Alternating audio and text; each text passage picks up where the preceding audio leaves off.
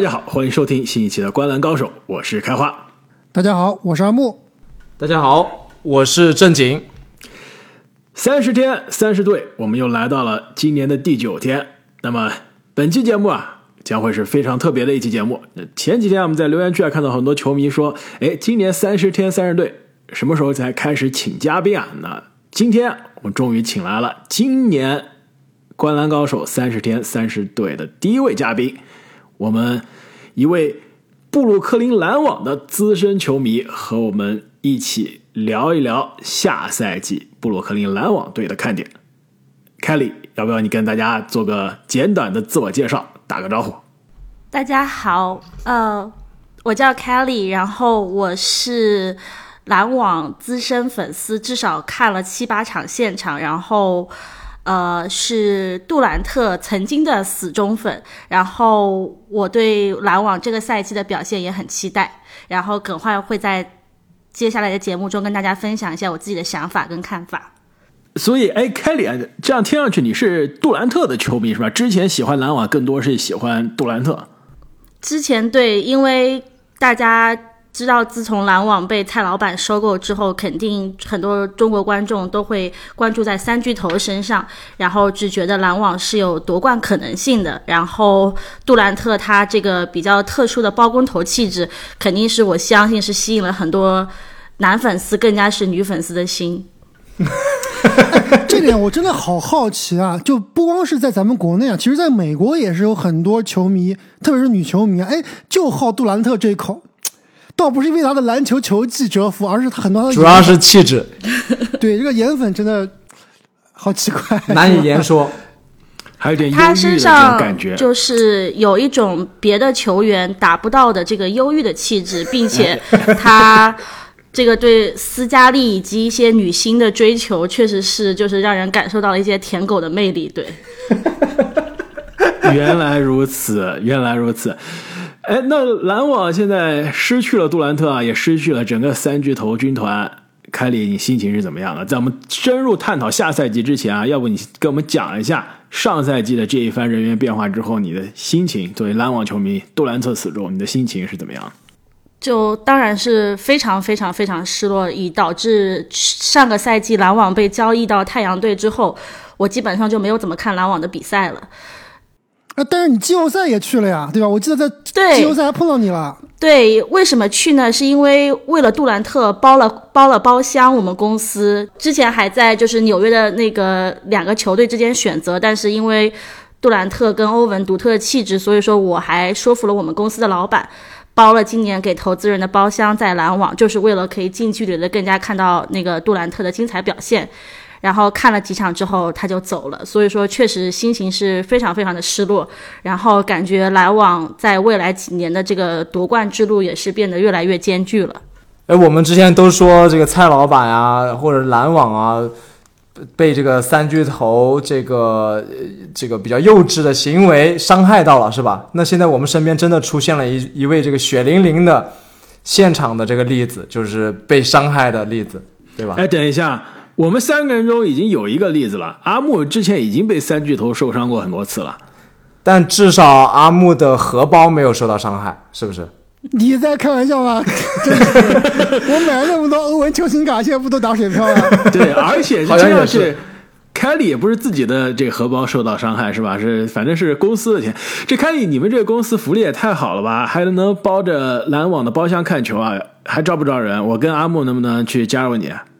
可以，可以玩玩，当然可以。如果杜兰特能回来的话，我们立马再包包厢。对，我知道正，我知道正经已经是蹭过你们的包厢了。我估计他那个什么，呃，T 恤是不是就是托你的关系？对他之前为了他，我特意让篮网给他定制了一件写着他名字的 T 恤，就为了这个你们的这个播客，然后作为一个粉丝福利这样子。对。哎，这样一说，凯莉变成我们的幕后金主了，感觉对幕后大金主今日现身，不仅仅是篮网球迷啊，感觉还是我们的内部人士，是吧？所以今天啊，这个节目真的是有的聊了。因此呢，我们按照灌篮高手的惯例啊，今天我们四个人一起跟大家聊一下布鲁克林篮网队夏天的人员变化以及下赛季的阵容轮换。那下赛季市场对于篮网的战绩预期又是如何？更重要的是呢，我们下赛季看篮网队啊，到底有哪些看点？那今天我们四个人人多，肯定必不可少，要聊很多场外的话题了。因此呢，我们也会跟大家再聊一些关于篮网、关于布鲁克林、关于这座城市，以及啊，可以再聊一聊他之前所在的新泽西州，因为我们四个人好像都生活在这里啊。这个有哪些有趣的场外的话题？那么阿木还是由你来跟大家介绍一下篮网夏天人员都有哪些变化。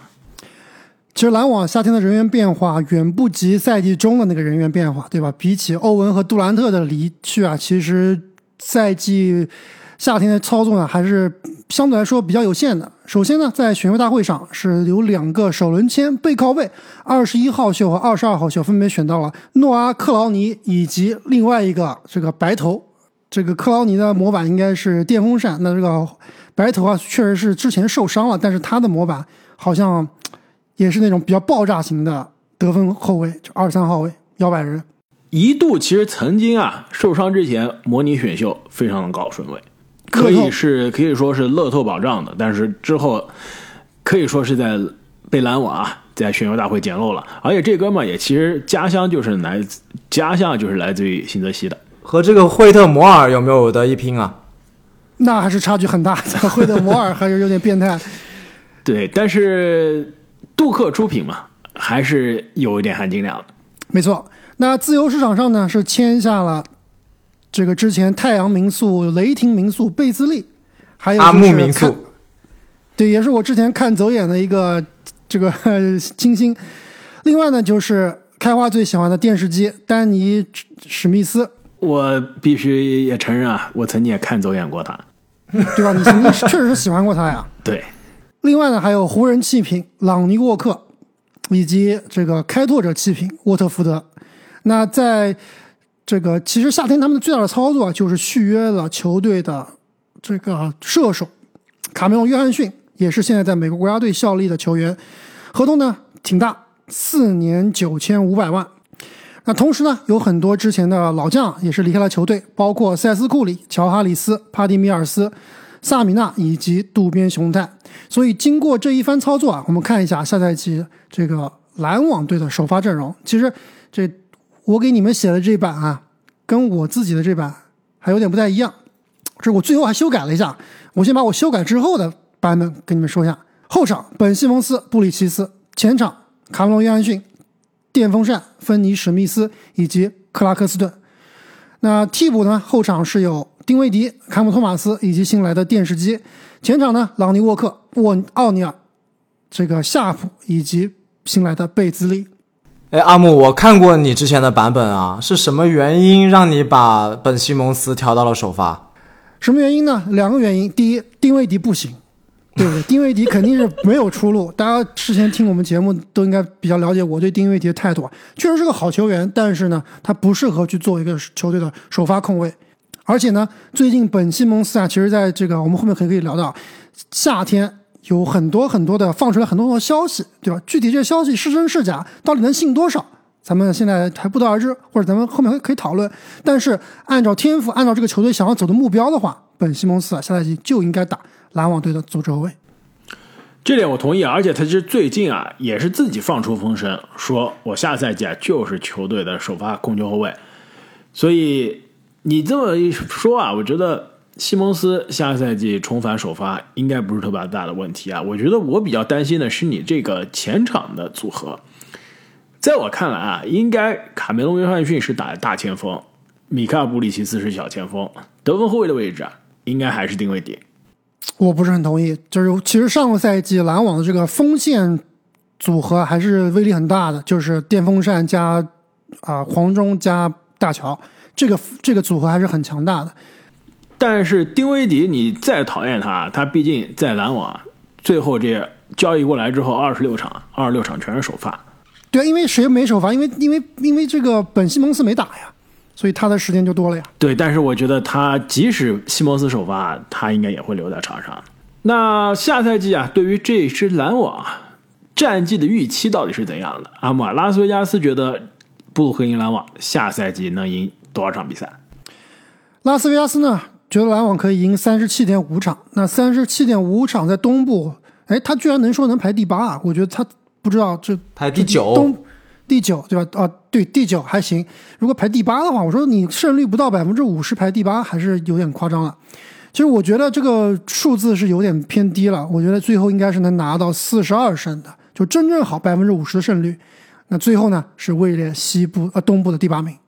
我倒是没有那么乐观啊！我记得我之前在黄蜂那一期讲过，我觉得这支篮网虽然说也有一些天赋但更多是一个平民型的球队，它跟那只黄蜂可能是真的是差不多。所以我的胜场数预测也一样，三十七场，可能就是东部第十、第十一的水平。凯里你怎么看？我其实是以比较同意正经的看法，因为我觉得作为布里奇斯，然后以及一些新秀加盟之后，整个球队还是处于一个年轻化，毕竟那个季前赛、季后赛的水平都没有什么经验。然后其实虽然说布里奇斯是作为球队的中心在培养，但是他现在我觉得还没有那种大哥的领袖风范，可以在一些比较球队困难的时候带领整个球队向前冲。我们也可以从上个季后赛的一些表现看出，他还是需要很多的锻炼的。然后第二点就是那个饮水机保护员本西蒙斯，他虽然在这个休赛期一直放出一些自己的新闻，说自己这个加强锻炼，然后秀了一些自己的肌肉照，但是他昨天参加那个 broadcast 的时候也说，他是想被交易回他的老家七六人的，所以说他是存在一个非常不稳定的因素。第二个是因为他这个合同也剩下两年了，他也有可能为了自己这个更好的媒体宣传呐、然后以及呃这个拿到更高的薪资，可能会在季前赛做一些就是呃比较努力的动作，但是会不会在季中被交易，或者是他有一些自己的想法，也很难说。所以说他还是一个非常不稳定的因素存在着在这个队里面。对，对，其实这个刚刚凯莉说这个新闻我也看了，就是西蒙斯，其实他并不是说自己想要被交易到七六人，并不是说我想叛变，我想回去啊。他的其实意思就是说啊，这个虽然说当年七六人伤我这么深，但是如果你们想交易我，我还爱着他 对，你们还是把我交易回七六人嘛。他其实是想要营造一个自己是一个很忠诚的一个，苦情，但问题对是，人家要不要？人家肯定不要他，对就是啊他其实这么话说这个话。我觉得多半是为了公关，想要让大家觉得，哎，他是个痴情男，对吧？但是呢，我其实比较同意你刚刚说的这个本西蒙斯啊，这个赛季如果再打不出来的话，那球队真的要考虑交易他了。其实我非常同意凯里和正经的观点啊，我觉得市场三十七点五场对于布鲁克林篮网下赛季啊有一些高估了。虽然篮网上赛季啊最终是四十五场的胜场，但是上赛季的篮网跟现在篮网已经是天差地别了。而且这四十五场的胜场的这个地基是谁打出来的？是杜兰特和欧文打出来的。没错，这完全不是一支球队。所以我一开始写的时候啊，可能有点过于苛刻了。我现在反思一下，可能这个写的有点少啊。我写的是三十四场，然后呢，东部并列第十三名。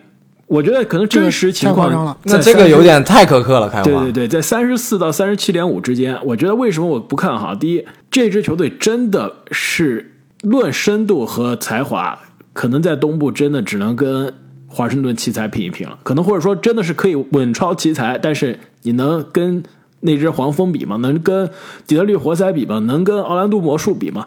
可能比这三支球队更加成熟啊，但是你的顶部的才呃顶部的天赋以及你阵容的深度都应该比不过那三支球队，所以很难去冲击外卡赛或者呃，所以很难去冲击东部的附加赛的名额。但是呢，为什么我后来又想改呀？是想把这个评级上调一下，主要是因为篮网下赛季他也没有摆烂的动力。为什么？没有自己的首轮权权，对，没有自己的首轮签了。这个选秀权是交易给了火箭，而且是个未保护的，所以篮网应该啊，下赛季首要的目的培养阵中的年轻人，但是呢，你也不能培养过度，你毕竟下赛季不进季后赛，你相当于是为火箭在打工了，所以需要冲战绩还是会冲一冲的。就是现在篮网这个薪资空间还有没有可能再引入一位超级巨星呢？账面上肯定是裸签肯定是没有了，但是因为篮网确实有非常多的，就刚刚几位都提到了，缺少那种顶级天赋，但是呢都是很好的球员，所以这些球员啊，其实拿出单卖的话都能卖出啊不错的价格的。所以呢，你要真的想去 all in 梭哈一名这个全明星球员，完全是有着有这个底气、有这个筹码的。但是呢，这个有一点我不是很同意啊，就是篮网这边啊。最再怎么说，你刚刚刚刚开花提到跟这个魔术队比是吧？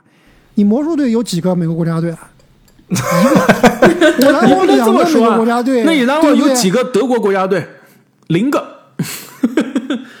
是不是？对，而且我篮网这边还有之前的最佳这个新秀，也是全明星，也是之前的最佳阵容。这个你魔术队可能往上五年、十年都找不到一个最佳阵容吧？那你不能这么说，你当时的西蒙斯跟现在西蒙斯还是同一个人吗？哎，但是其实这就是我下赛季的最大看点，对吧？咱们撇开什么布里奇你上赛季看点就是这个了，已经看了两年了，阿莫，不止了吧？不管怎么样，下赛季孩子也有盼头。那作为篮网球迷，最大的盼头，除了哦，刚刚忘记讲了，开花顶顶级天赋，你们魔术队有那种连续三场四十分的吗？哎，等一下，什么叫我们魔术队啊？我只是跟你打个比方。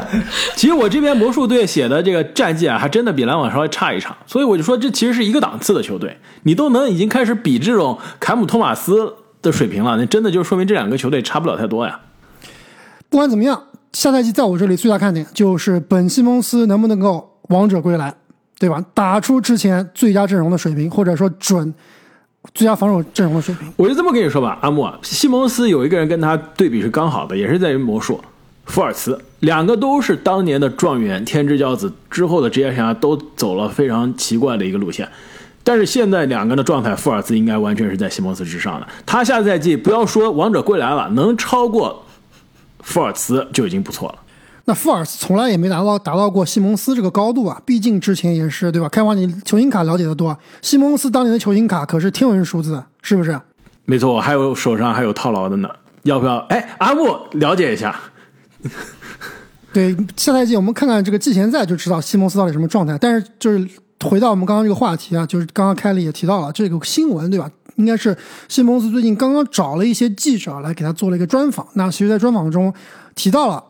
这个刚刚凯里提到的说是啊，想要回七六呃，如果想要被交易，想要回到七六人，那其实呢，他说的核心啊，或者说最值得我们参考，就是说去年对他来说是非常艰难的一年，对吧？去年确实是有伤在身，这个背伤一直困扰着自己。现在呢，他是百分之百的恢复了，而且现在就是这个恢复的状态是可以跟巅峰时期相比的。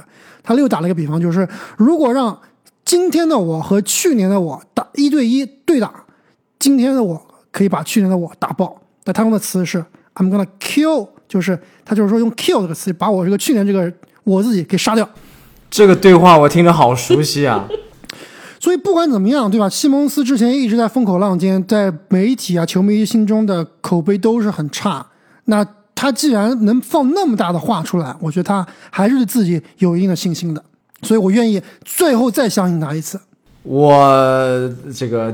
非常谨慎看好，因为西蒙斯这个球员很神奇，就是虽然他水平啊，现在你真的不知道在哪里，但是他的媒体关注度真的是很高，而且他也很会为自己造势。从目从最近这一段时间来看，但是你知道，这个人一旦长期不打球，长期不处于这种竞争的环境，他对球场的感觉，他的敏锐度，他可能身体恢复了，但是这种球场触觉，包括他心理的状态。之前我们一直最担心的，其实除了悲伤之外，还有他的心理状态。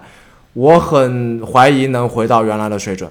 这你我怎么感觉你要说另外一名球员，另外一名中国队的球员？而且西蒙斯啊，其实从适配上来说，我真的是非常担心他跟克拉克斯顿的共存。上赛季的时候我就聊过这一点啊，但是最后解决了，因为西蒙斯他都不是首发的水平，直接打克拉克斯顿的替补了，那这个共存不存在这个问题。那下赛季其实这两个人都是零空间的存在，现在当今 NBA 你有一个球员是零空间的存在，已经有一些捉襟见肘了。那现在你球队上两个人是这样，那真的是你身边另外三个现在如果都是神射手，你也玩不转。所以这两个人的共存啊会有问题。而且如果我是篮网队，这两个人你让我培养谁，下赛季更看重谁，肯定是克拉克斯顿，未来的联盟最佳防守阵容的热门人选，对吧？所以。从阵容上来说，我觉得西蒙斯即使想要有所发挥啊，这个阵容对他来说也不是百分之百最友好的一个阵容。其实我想听一下这个凯里的观点啊，下赛季布鲁克林篮网这么多球员中，除了本西蒙斯，我相信你也不会选他。这哪一个球员你是最期待的？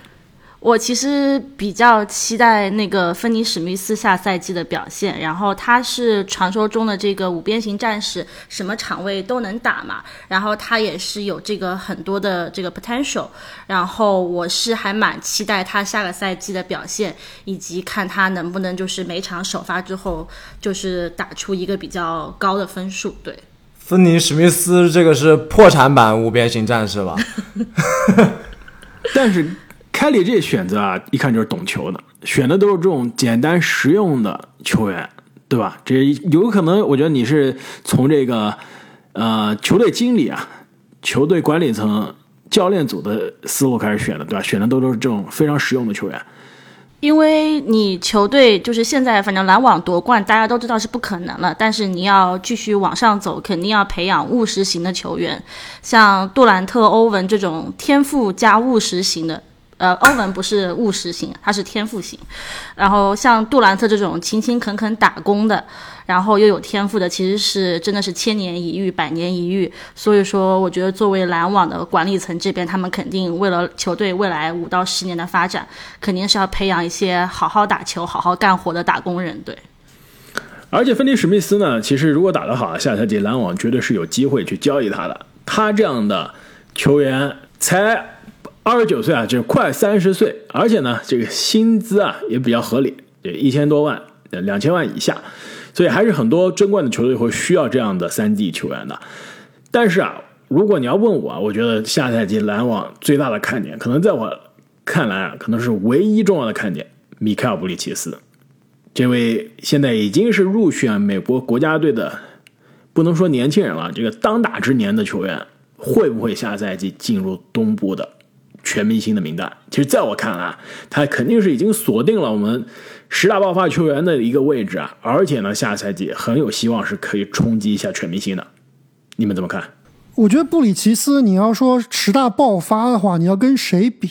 就是跟过去一个赛季的布里奇斯比呢，还是跟过去布里奇斯交易来篮网之后的自己比？这个开话，我不知道你这里有没有篮网交易到篮网之后的布里奇斯数据啊？其实那个数据已经是相当可怕了。场均二十六点一分，四点五个篮板，两点七个助攻。关键呢，命中率啊，之前在节目中十大小前的时候说过了，只增不减，对吧？百分之四十七点五的投篮，百分之三十七点六的三分，百分之八十九点四的发球。而且呢，有效率、有产量，更关键啊，还有爆炸，对吧？这得分的爆炸性也强，有多场四十加的表现。对啊，如果你跟这个数据场均二十六分来比的话，我觉得很难再进步了，对吧？你最多二到二十七分、二十八分已经到顶了。你二十八分和二十六分比，其实你也是很难说是爆发的。但是你要跟他起点就比较高了，之前职业生涯的平均水平或者上赛季的平均水平比，还是有机会爆发的吧？这么说吧，如果是他下赛季能保持场均二十五、二十六，对吧？然后加五、加四这样一个数据的话。而且篮网的这个胜率在百分之五十以上，他是铁定的全明星。但是就是最后这个条件有点苛刻呀，百分之五十胜率不容易的。就是米哈尔布里奇斯，我觉得还是展现了一定的进攻天赋。原来我们都觉得他是一个这种三 D 型的球员，但到了篮网当大哥之后，这个进攻天赋还是有一定程度的展现了出来。但是他让我想起一个什么人呢？想起了以前火箭队的。阿里扎就是一个原来的这种顶级拼图，被硬推上了进攻核心的位置。他的这种高光表现啊，包括在这种重要比赛里面的高光表现，真正的攻坚能力到底是个什么水准？我觉得还有待观察。不，你这个数据跟当年阿里扎作为球队头号核心的数据比，还是效率高太多太多了。没错啊就他能投得进的，阿里扎是真的投不进，是硬硬上的。但是呢，其实，在真正季后赛，我因为这里我跟郑颖都去看比赛，而且那场比赛这个凯利应该也在啊。那场比赛来看的话，确实他在季后赛，特别是对阵有点吃力哈登的对不对七六人，那你作为球队的大哥、头号得分手，确实还是有点吃力的。而且，另外回到一点，就是说布里奇斯，就是刚刚凯尔也提到了这点，我觉得特别好。就这个球队头号球星是米凯尔·布里奇斯，但是球队老大我不知道是谁。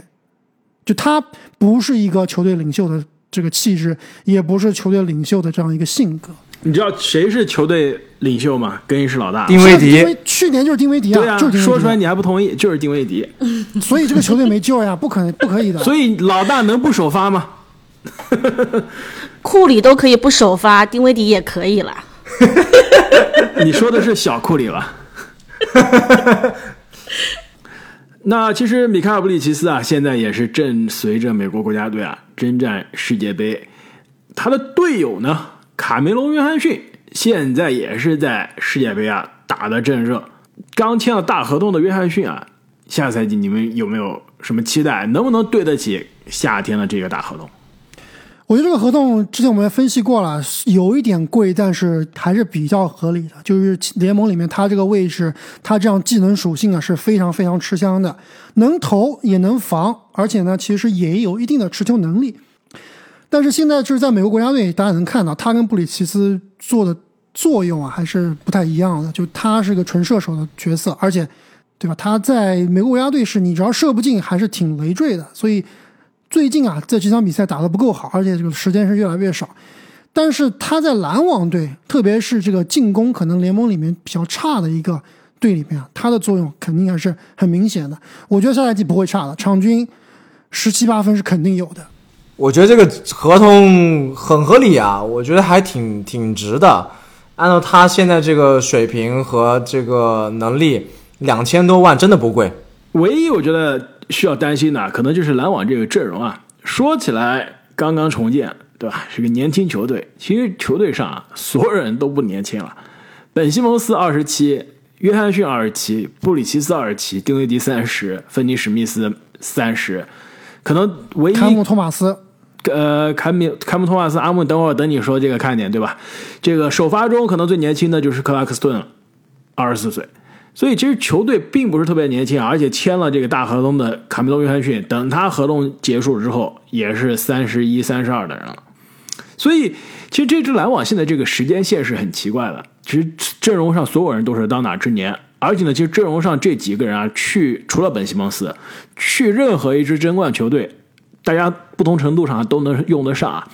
但是球队现在又是处在重建的时间线，但又更尴尬的是，明年没有自己的选秀权，对吧？无保护直接送走了，二零二五也没有自己的选秀权，所以球队如果重建两年的话，未来又没有年轻的人补进来，这个时间线还是很尴尬的。我觉得唯一的可能啊，而且我觉得篮网是很有可能去做的，就真的是我把手上的这些有极战力的筹码赶快去换一些更年轻的资产回来，要不然我这个重建是很难去彻底的改变球队命运的。我觉得篮网应该是两把手。就刚刚开花分析到这个球队的阵容啊，说实话是比较畸形的。那畸形也是因有它的原因，因为毕竟这个球队之前是为三巨头打造，是为欧文和杜兰特打造的。那他们俩一走，对吧？这个阵容很难再变成一个比较完善的阵容。我们说联盟里面这些球队，要不然就是集战力，对吧？我要去争季后赛，我要去争冠；要不然就是我现在要躺倒重建，要去培养新人，要去争夺选秀权。那篮网这边选秀权已经没有了，没有办法争。新人呢，确实没有那种顶级天赋，对吧？刚刚这么多球员都是当打之年，其实这样一个年龄分段啊，应该是要去出成绩的，对吧？是去去去争成绩的。但是呢，大家都知道，这个这个阵容，就算你西蒙斯回归到最佳阵容的水平，也是达不到在在东部啊，也是羡不出什么浪花的，也就是一轮游。所以呢，这个我觉得啊蔡老板这边应该是两手打算。第一手打打算就是，哎，咱们这帮哥们儿，大家下赛季好好打，打出点好成绩，然后呢，对吧？就是芬尼史密斯啊，比如说这个西蒙斯啊，我我成绩打出来了，我感觉哎，在联盟里面有球队愿意接手，可以卖掉，去换这个年轻球员，或者说未来选秀权。那咱们就等下一个文班亚马，等下一个班凯罗，等下一个这个亨德森，然后呢，再用布里奇斯和卡梅隆约翰逊，因为两个人是锁定长约嘛，这两个球员是百搭的，就包括你像为什么他们俩能在美美进美国国家队，对吧？他们是可以辅佐大神的，那就来等下一个大神的到来。另外一个打算就是，哎，联盟里面一些大哥是不是非常想走？就比如说我们今天夏天聊到的，包括上赛季季后赛，哎，来篮网现场看球的利拉德，能不能去梭哈把利拉德搞来，用选秀权，用这个西蒙斯，用奥尼尔、芬尼史密斯这样的球员？你要是想要碰利拉德，你不出布里奇斯是不可能的。对你，但是你出了布里奇斯，利拉德就不会来了。利拉德来就是为了跟布里奇斯做队友的。是吧？所以那你就是不可能呀，不好说。就咱们这个还不好说。你看，哎，就比如说吧，咱们利拉德，你去迈阿密热火拿的筹码和我布鲁克林给的筹码，我不确定热火能比我们布鲁克林给的更好，对吧？只要利拉德愿意来，我觉得也是可行的。所以这就是另外一套方案，就是，哎，我现在就是换集战力，就是哪怕说我不是冲冠吧，我要去季后赛里面闯一闯。我觉得以蔡老板的性格啊，其实他更想做第二种方案。但是第二种方案的难度要更加高一些。那凯利啊，如果你是篮网的管理层，你会做哪种选择呢？我觉得从赚钱角度来说，因为蔡老板也花了很多钱买球队，买整个 Barclay Center，然后做了这么多营销。篮网作为所有 NBA 球队里面唯一一支有中文媒体宣传，以及他们在暑假也造了很多势。我觉得他们这个中心还是赚钱，没有一个超巨，他们的门票肯定不能像以前卖的场场都爆，所以说他们肯定是想要培养一些新人。我的想法，他们应该是培养一些新人，然后等这些新人养肥了，就卖出去换一个超巨过来，换大神过来，起码在季后赛前几场肯定要换一个。非常非常有天赋的人来，然后把整个门票的市场给拉起来，不然的话，就可能这个这个利润，可能在蔡老板眼里眼里面，可能就不太值得了。对，我觉得啊，蔡老板是做大生意的人，不会在乎这一两年的利润的，长线投资。你想想看，蔡老板的这个投资的水平、投资的眼光，对吧？还是对啊，看上了哈登、欧文和杜兰特。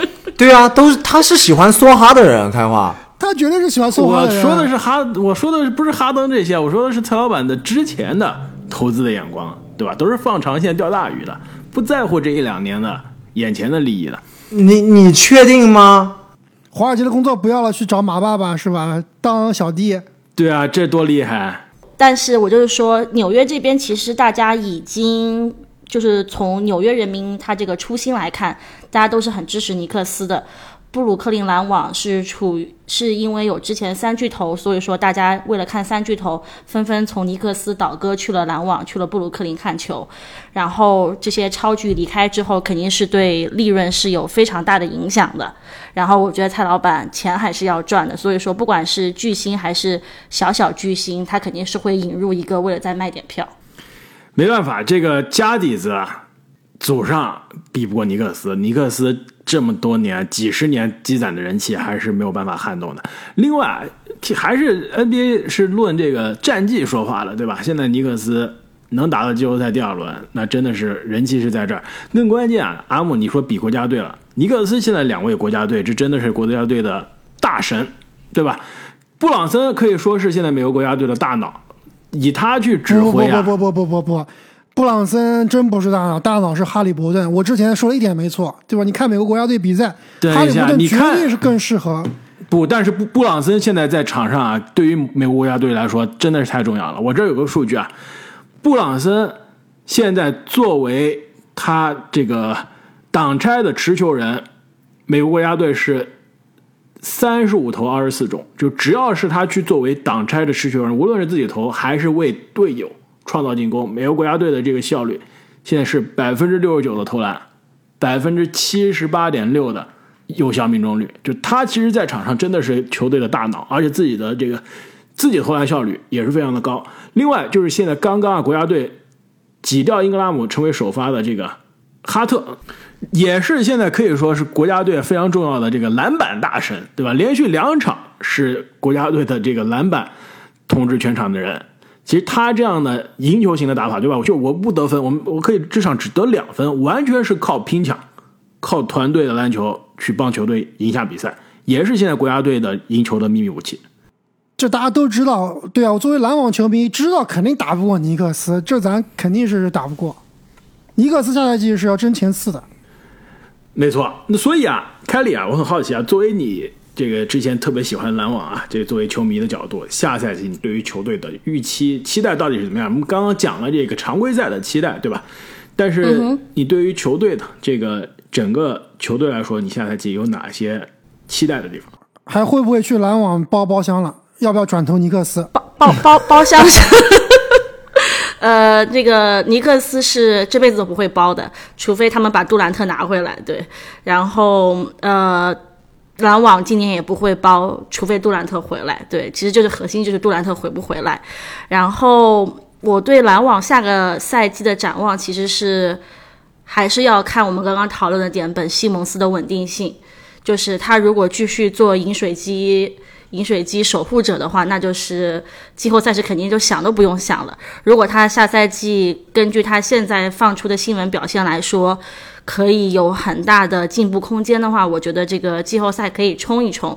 但是我觉得你们刚刚这个排名第八、第九，我觉得已经是篮网一个比较好的表现了。不过也有可能就是布里奇斯下个赛季突然间又再一次爆发，因为他毕竟也打工人底层做了好久，没有第一次走到了舞台的中心，有可能就突然间天赋爆发也说不定。对。哎，凯里啊，既然你之前啊经常去篮网现场看球，要不你在讲完篮网的这个下赛季看点之后啊，来跟我们分享一下你现场看球的一些心得体会、一些小故事吧？有什么印象深刻的经历可以跟我们的听众朋友们一起分享一下吗？当当然可以啊，我曾经有个外号叫“篮网杀手”，因为我基本上去篮网现场看了五六场比赛，除了跟印第安纳步行者打了一场，篮网赢了。那些我之前去看的都是都是有三巨头或者是起码有二巨头在，然后每一场场场输，我去一场输一场，去一场输一场，然后看到最后，其实正经那时候都跟我说，你不要再去看了，就是为了让篮网赢一场算了。然后我也不知道为什么，可能我是主场克星吧。我之前去迈阿密也看过，然后那场还是迈阿密打很弱很弱的休斯顿，然后也输了，对。就是说，这个这个我是有点主场克星的这个体质在的，但是看看今年如果季前赛可以去看几场的话，我觉得也会去看几场，想看一下本西蒙斯这个赛季的打引号的精彩表现。对，看来这个篮网的球员还是没有搞清楚谁是背后金主啊！我们凯里在球场一掷千金包 VIP 包厢，居然不好好打球。哎，另外一点我很好奇啊，这个从包厢这角度看球到底是什么样的感受啊？因为篮网的这个包厢我还真没去过，就是里面有什么啊，有果盘，有果盘，有什么好吃的？对，开往你的有什么特别？有什么特殊服务是吗？只要阿木喜欢这么问啊，对吧？我就是只想问一下，这个有什么其他的特殊的福利？里面是是有一些特殊的服务跟特殊的福利，当然就是你是在一个很私密，就属于就是自己的包厢嘛。然后你这个里面当然有吃的喝的，有果盘，然后中间中场时候还会有篮网的摄影师。来帮你们拍照，然后你们当然也会收到一些就是这个篮网特别定制的一些小周边啊、小礼物。就上个赛季我们去的时候，还收到了一些篮网这个制作的这些小公仔啊，然后一些特殊的这个福利，我我相信那大家应该也也应该在这个呃 broadcast 里面有收到。然后其他的话，其实我觉得对我来说，因为我也坐过这个比较前面的位置以及山顶的位置，我觉得其实。包厢的观看感受还不如买前面两三百刀的票，因为包厢的话，它虽然高度高，但是其实离场边的距离不是那么近，你不太能看清楚每一个这个球员的脸。对，而且太私密了，太安静了，没有那种呃，安静倒是不安静了，就是大家都很。激动，尤其是在进球的时候，不管对方进还是我们进，大家都很激动。都是伪球迷。但是不得不说，整个篮网每场比赛的这个球迷的气氛都是很好的。然后篮网的啦啦队确实是非常非常给力，对。对，篮网的啦啦队是真的不错。就是看了那么多啦啦队，我觉得篮网的啦啦队应该是联盟前五的水平。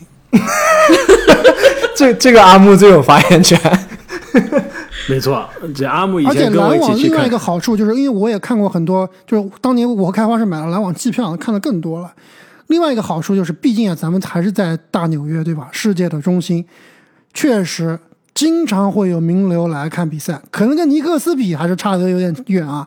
但是这个明星啊、名模啊来现场看比赛的这个概率还是非常多的。如果你坐的比较靠前，经常能看到各式各样的明星。呃，不仅是名模了，你知道我在篮网现场看球，近距离遇到的最大牌的人是谁吗？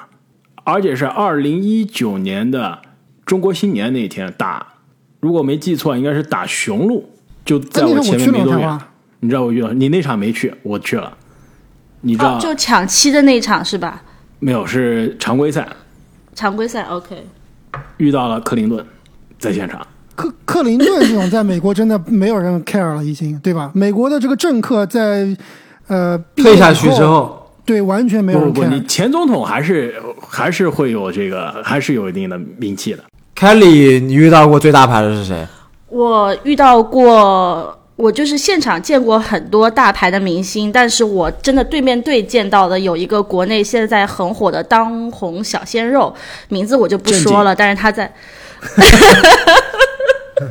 他在他在 NYU 这边进行一个短暂的学习，但是他也是国内一些就是现在就是大家很追捧的小鲜肉。哦，那什么什么 Boys 是吧？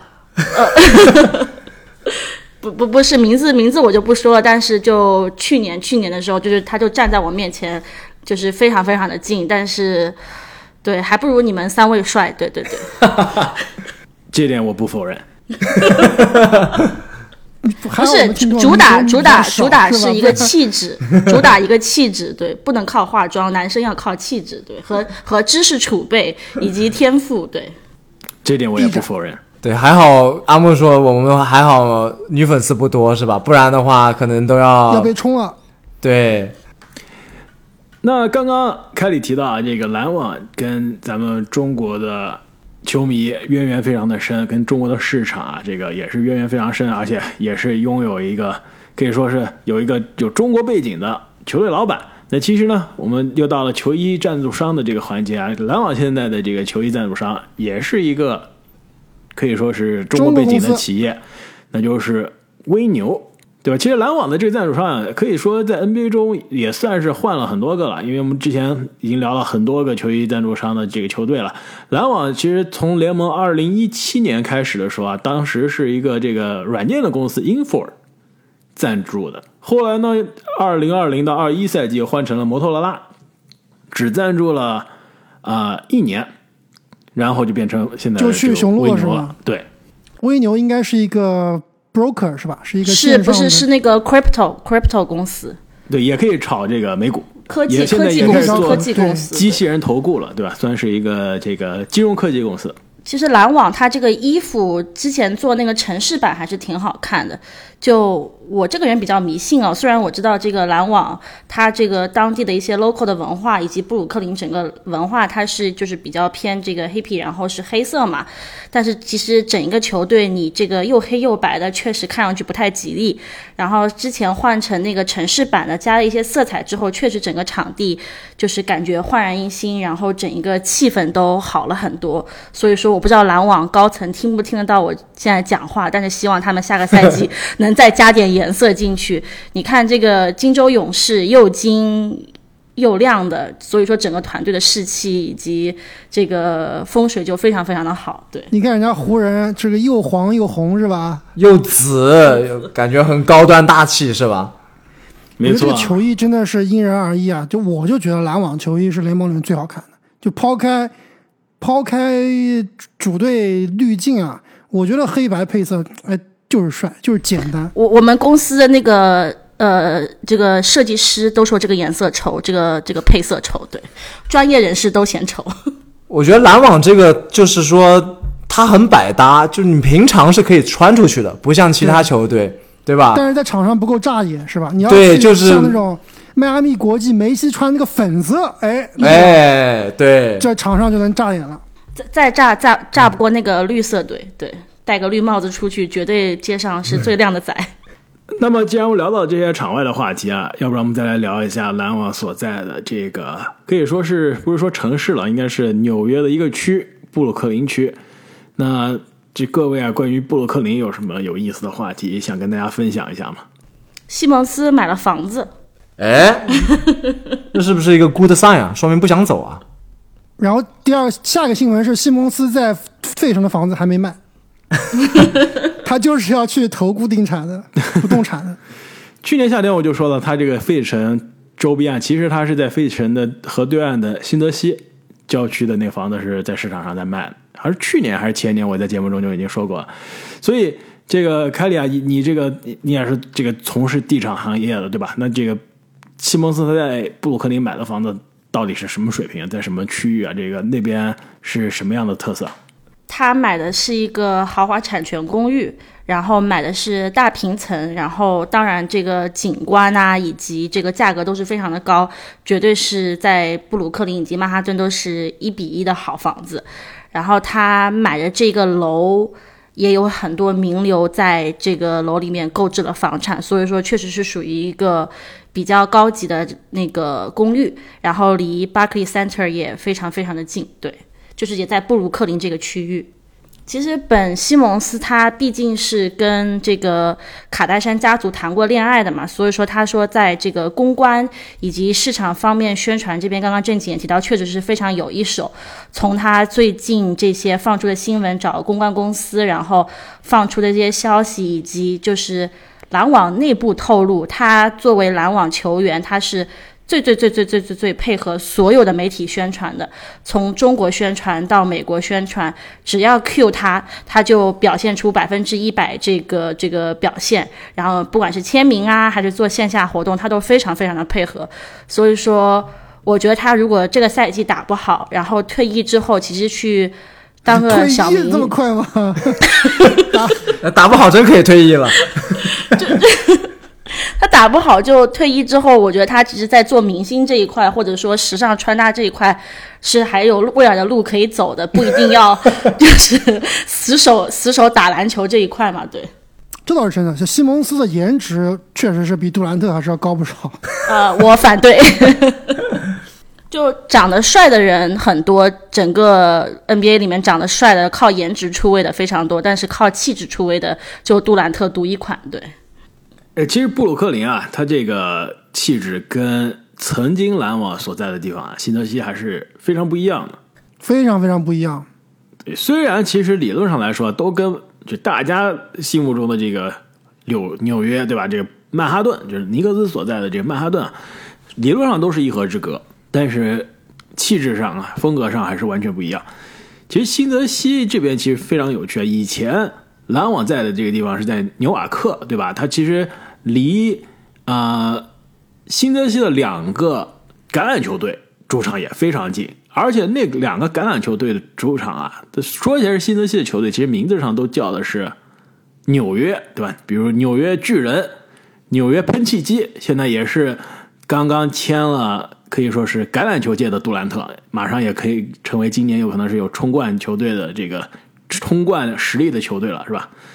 啊、其实当时新泽西人民啊，还是以这个新泽西篮网为好的，毕竟为数不多的职业体育球队在新泽西扎根，还好意思叫自己是新泽西的，其他的球队都是扎根新泽西，非要说自己是纽约球队，但结果对，而且其实我其实之前看很多演唱会嘛，呃，新泽西纽瓦克的 Prudential Center 啊，包括在 MetLife，就刚刚开花提到的这个喷气机和巨人的主场，你去看演唱会，你地点就在新泽西，但是呢，那场上的明星啊，都会说 Hello New York，都会这么喊，对吧？从来都没有人喊 Hello New Jersey，是吧？所以确实这个住在新泽西啊，有一点点那种怎么说呢，为纽约服务的这种感觉活在纽约的阴影下。是也也也不是说，因为毕竟确实新泽西也是很依靠纽约的经济，依靠纽约的就业岗位了。那确实是比较少自己的这个所谓的 identity，对吧？就是呃个性。就好像明星你在廊坊办演唱会，你也会说欢迎北京人民，你也不会说欢欢迎河北人民一样，是吧？但这也不一样啊！你毕竟纽约，你有本事对吧？不用新泽西的，我这对，个一会儿你别用我们的体育体育场啊，对你这好比鸟巢是放在了河北，对吧？那还是不一样。就现在刚刚阿木说的这个 MetLife Center 啊，这 MetLife Stadium 这个大都会人寿中心啊，其实这个球场马上应该二零二六年的世界杯将会承办世界杯，要么是揭幕战，要不然是总决赛。